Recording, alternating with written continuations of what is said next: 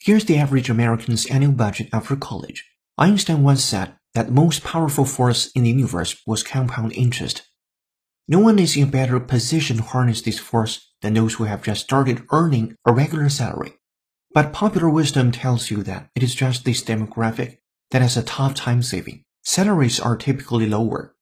Here's how that paycheck gets divvied up across the nation. Housing 31.9%. Among households in this age group, 61% are renting.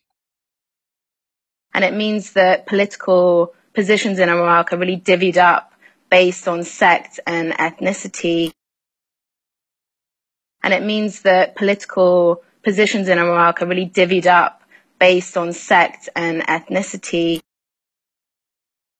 Our drive to invent and harness new technologies to tackle our greatest challenges. Our drive to invent and harness new technologies to tackle our greatest challenges.